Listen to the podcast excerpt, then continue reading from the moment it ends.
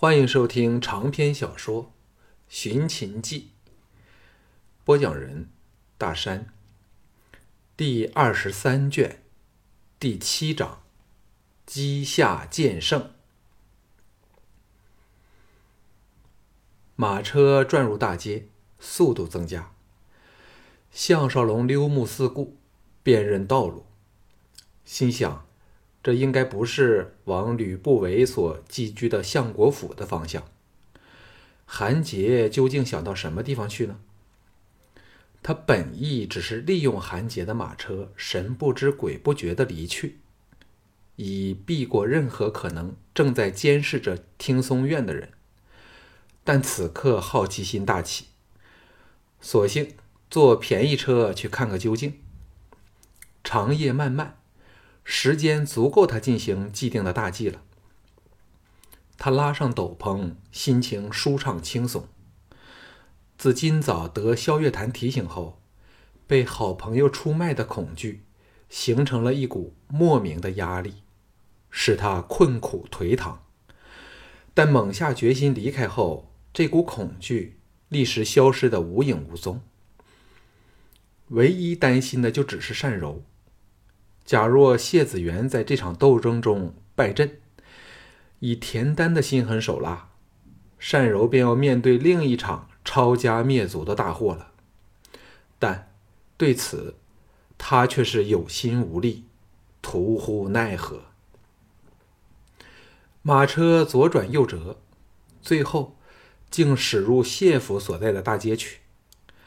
项少龙心中大哑，韩杰到这里要见谁？马车在仲孙龙府的正门前停了下来，接着侧门打开，一个高挺的人闪了出来，迅速登车。马车又缓行往前。项少龙更是奇怪，要知道韩杰是随吕不韦来临淄的，应该算是田丹一方的人，与仲孙龙乃死对头。为何韩杰竟会来此见仲孙龙府的人呢？还神秘兮兮的，一副怕给人看见的情状。想到这里，哪还犹豫？一到车顶的边沿，探身下去，把耳朵贴在箱壁处，全神窃听。一个低沉有力的声音在箱内说：“师兄你好，想煞玄华了。”原来，竟是有临淄第一剑美誉的仲孙玄华，仲孙龙的得意儿子。韩杰的声音响起说：“你比以前更神气了，剑术比大有进步啊。”仲孙玄华谦虚几句后说：“师兄莫要笑我，咸阳的情况如何？听说师兄非常风光嘞。”韩杰笑道。嫪毐用人之际，对我自是客气。不过此人心胸狭窄，不能容物，难成大器。反是吕不韦，的确是雄才大略。如不是遇上个项少龙，秦国早就是他囊中之物了。仲孙玄华冷哼说：“项少龙的剑法，真是传说中那么厉害吗？”韩杰叹道：“此人。”实有神鬼神莫测之机呀，叫人完全没法摸清他的底子。你应该看过他的百战刀吧？谁能设计出这样利于劈砍的兵器来呢？众孙玄华同意说：“师尊收到大王送来那把刀后，把玩了良久，都没说半句话。我看他是心动了。近十年来，少有看到他这种神情了。”韩杰说：“先说正事儿，你们要小心田健与田丹达成协议啊。”车顶的项少龙心中巨震，终于明白谢子元为何会像世界末日的样子。果然，众孙玄华叹了一口气说：“我们已知此事，想不到田丹竟有此一招。师兄，你有什么应付的良策呢？”韩杰说：“这事儿全是吕不韦从中弄鬼，穿针引线，把田丹和田健拉在一起。嗨，田丹始终是当权的大臣，如果他肯牺牲田生，田健便可以稳坐王位，不像以前的胜败难测了。你们现在的处境的确是非常不利呀。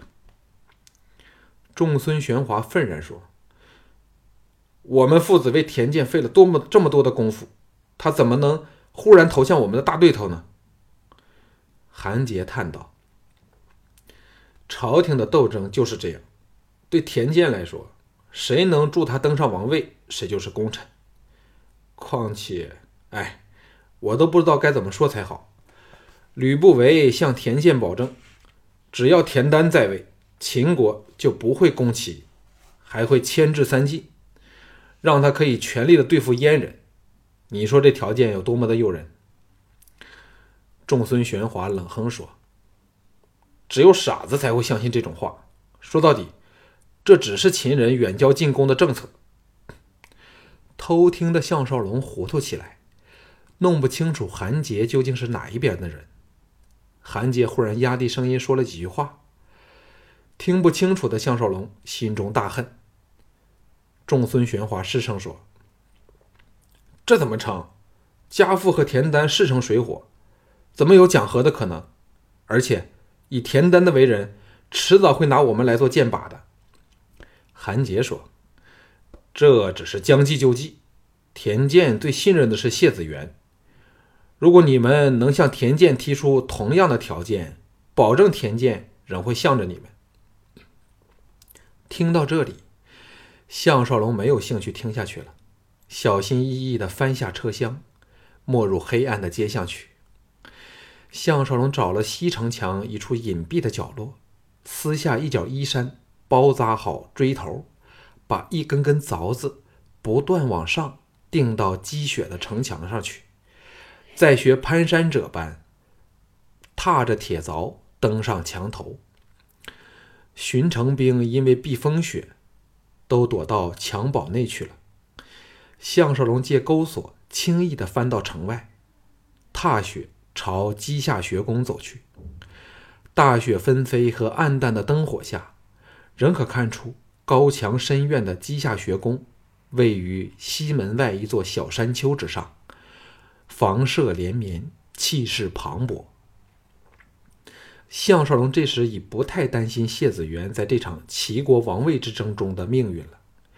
既然田健最信任谢子元，尽管田健投向转舵的田丹，当应该会继续的重用谢子元，牺牲的只有仲孙龙和大王子田生，拿了百战宝刀。便立即有多远逃多远的想法，实在令他无比兴奋。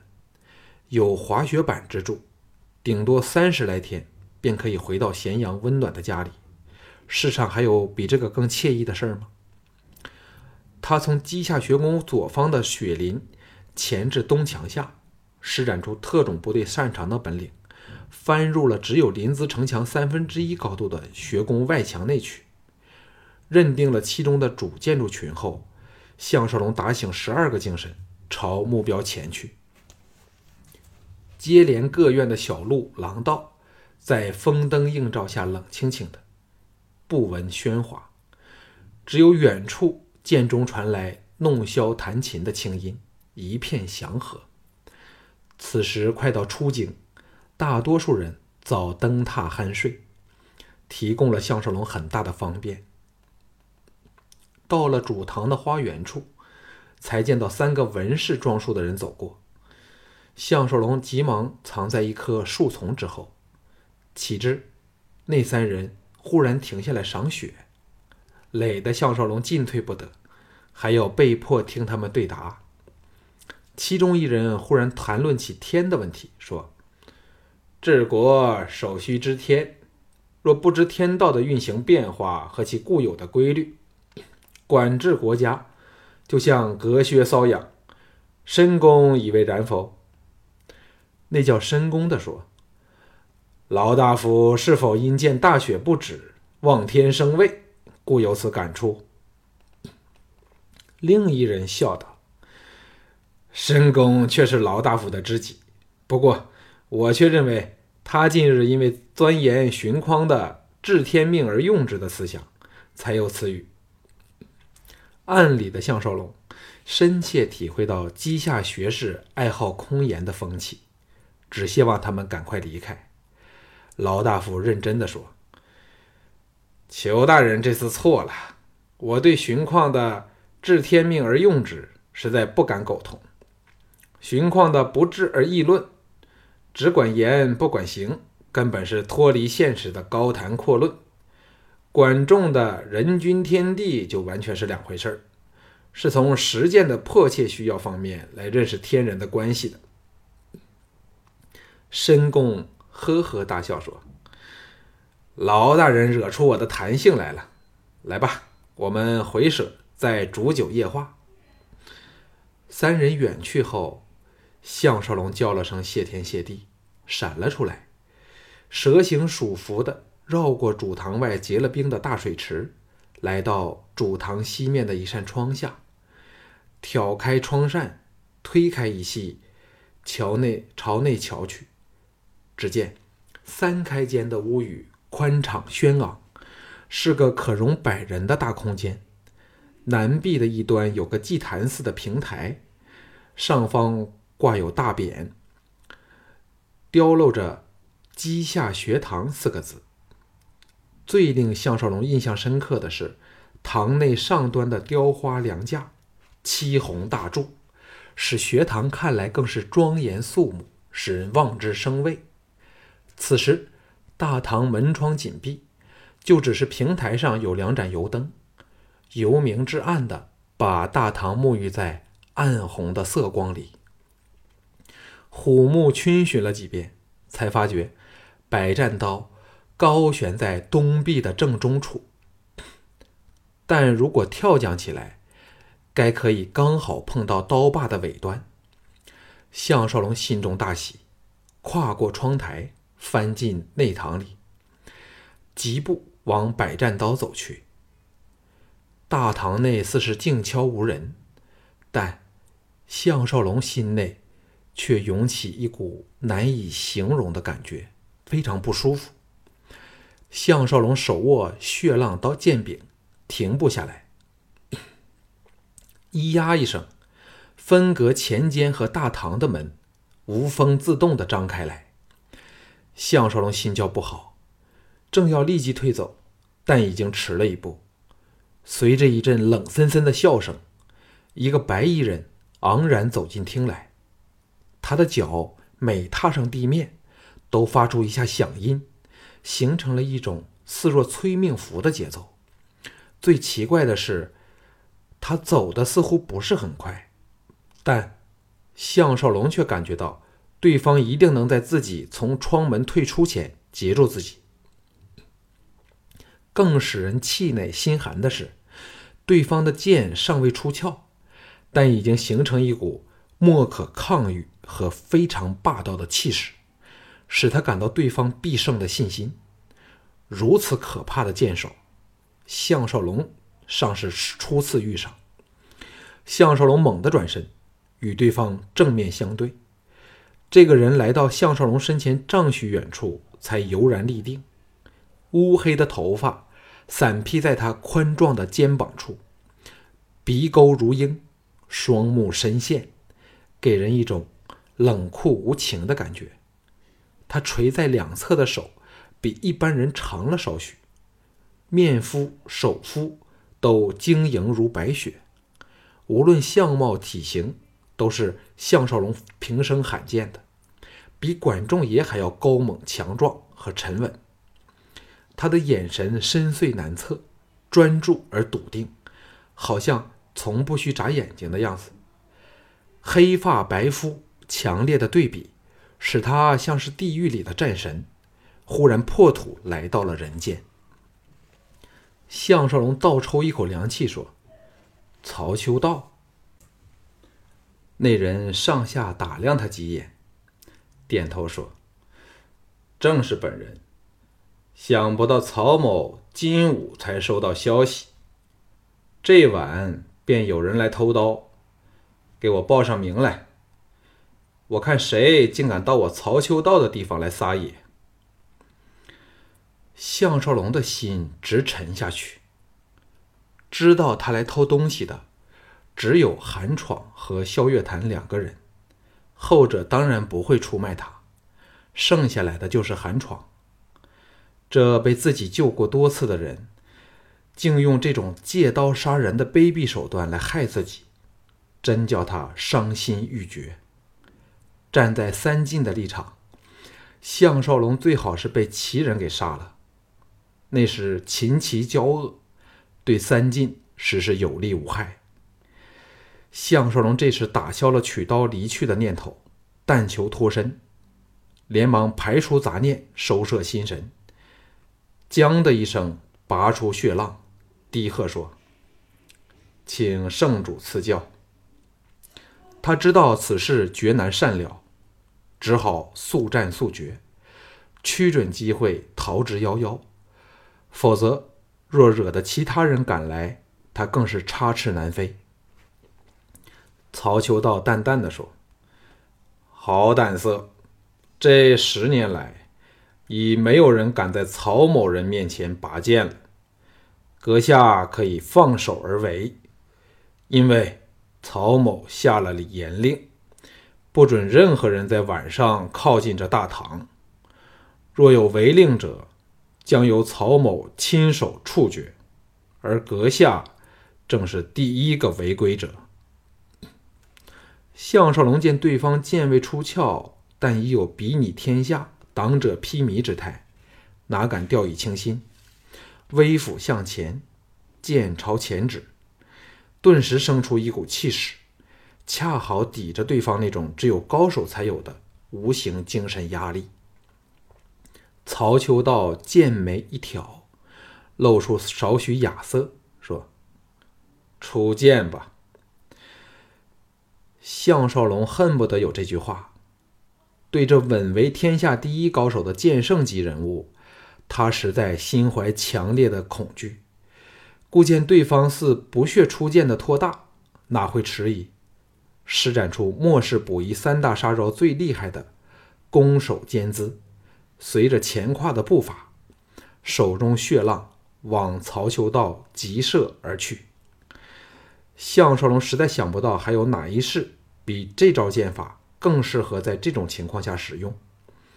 任曹秋道三头六臂，初次遇上如此精妙的剑士，怎都要采取手势试接几剑，才可以反攻。那时他就可以以进为退，逃命去了。曹秋道咦了一声，身前忽然爆起一团剑芒。项少龙从没有见过这么快的剑，只见对手手一动。剑芒立即破体而来，不但没有丝毫采取手势的意思，还完全是一派以硬碰硬的打法。心念电转里，他知道对方除了剑快以外，剑势力道更是凌厉无匹，奥妙惊奇，比之以往自己遇到的高手，如管仲爷之辈，至少高了两筹。那就是说自己绝非他的对手。这个想法使他气势抖得弱了一半，再也不敢硬攻，改采以手为攻，一剑扫出。当的一声，项少龙施尽浑身解数，横移三尺，又用步法配合，才勉强劈中了曹秋道当胸而来的一剑。只觉得对方宝剑力道沉重如山，不由得被震退了半步。曹秋道。收剑着力，双目神采飞扬，哈哈笑道：“竟能挡我全力一剑，确实痛快。对手难求，只要你能再挡曹某九剑，曹某就任由阁下离开。”项少龙的右手仍感酸麻，知道对方天生神力，尤胜自己，难怪未逢敌手。因为只要他拿剑硬砍，就没有多少人吃得消。何况他的剑法更是精妙绝伦到震人心魄的地步。在这剑道巨人的身前，纵使双方高度所差无几，他却有了矮了一截的窝囊感觉。不要说多挡他九箭，能再挡下一箭，实在是相当不错了。项少龙明知，若如此的没有信心，今晚必要饮恨此堂。可是，对方无时不在的逼人气势，却使他大有处处受克的颓丧感。他已经如此，换了次一级的剑手，恐怕不等剑锋集体，就会心胆尽裂而亡了。曹秋道之所以能超越了所有的剑手，正因为他的剑道修养达到了形神一致的境界。曹秋道冷喝说：“第二剑！”唰的一声，对方长剑照面削来。项少龙正全神戒备，可是曹秋道这一剑仍使他泛起无从招架的感觉。这一剑说快不快。说慢不慢，速度完全操控在曹秋道的手里，但偏偏项少龙却感到曹秋道这剑上灌足了力道。以常理论，越用力则速度越快，反之则慢。可是曹秋道这不快不慢的一剑，偏能给人用用足了力道的感觉。项少龙心头难过至极，更使他吃惊的是。这怪异莫名的一剑，因其诡异的速度，竟使他生出把握不定、对其来势和取点无所琢磨的彷徨。他实战无数，但还是首次感到如此的有力难施。吃惊归吃惊，却不能不挡格。幸好他一向信心坚宁，纵使在这等劣势之里，他也能迅速的收拾心情。恢复冷静，直觉上，他感到如果后退，对方的剑招必会如洪水决堤般的往自己攻来，直到杀死自己。别无选择之下，项少龙坐马沉腰，画出半圈剑芒，取的是曹秋道的小腹。理论上，这一剑比之曹秋道的一剑要快上一线，所以曹秋道除非加速。又或者是变招挡御，否则，项少龙划中曹秋道腹部时，曹秋道的剑离他面门该至少仍在半尺之外。曹秋道冷然自若，哼了一声，沉腕下挫，准确无误地劈在项少龙划来的血浪剑尖处，就像是项少龙配合好时间送上去给他劈砍一样。项少龙暗叫不好时，叮的一声。血浪锋尖处少少了寸许长的一截，而他则是虎口欲裂，无奈下往后退去。曹秋道哈哈一笑，剑势转胜，喝道：“第三剑！”当胸一剑，朝项少龙胸口戳至。项少龙此时深切领会到这闻名天下的剑术大宗师，其剑法实到了出神入化的境界。看似简单的招数，无不暗含玄机，叫人防不胜防。就像这似是平平无奇的一招，但却令人感到他把身体所有的力量、整个人的感情和精神，都投到这一剑上去。这时本是简单的一剑，拥有不可抗衡的威慑力。以往，项少龙无论遇上什么精湛招数，都能得心应手的及时反击。反而现在对上曹秋道大巧若拙的招式，却是束手束脚，无法迎驾。问题是，项少龙此刻正在后退的中途，而曹秋道的剑以雷霆万钧之势攻来，使他进退失据。由此可见，曹秋道时间拿捏的准确。自动手开始，项少龙处处受制，这样下去。不失衡地上才怪呢。项少龙猛一咬牙，旋身运剑，底下同时飞出一脚，朝曹秋道胯前的右足小腿闪电踢去。曹秋道低喝说：“好胆！”项少龙一剑劈正曹秋道的刃上，却不闻兵器交击的轻音。原来，曹秋道在敌剑碰上戟刃时，施出了精傲无伦的手法，持械持刃缴械，竟硬把项少龙带的朝前踉跄冲出半步，下面的一脚踢式立即烟消瓦解。项少龙心知要遭时，剑锋尽笑之声倏然响起，森森芒气从四面八方涌来，使他生出现身惊涛骇浪里的感觉。值此生死关头，项少龙把一直盘算心中的逃走之念抛开，对曹修道的凶猛剑势视若无睹般，全力一剑，当头朝曹修道劈去。在这种形势下，他只能以最快的速度，选最短的路线，逼对方不得不应架这一招。否则，尽管厉害如曹秋道，也只会落个两败俱伤。但他仍是低估了曹秋道。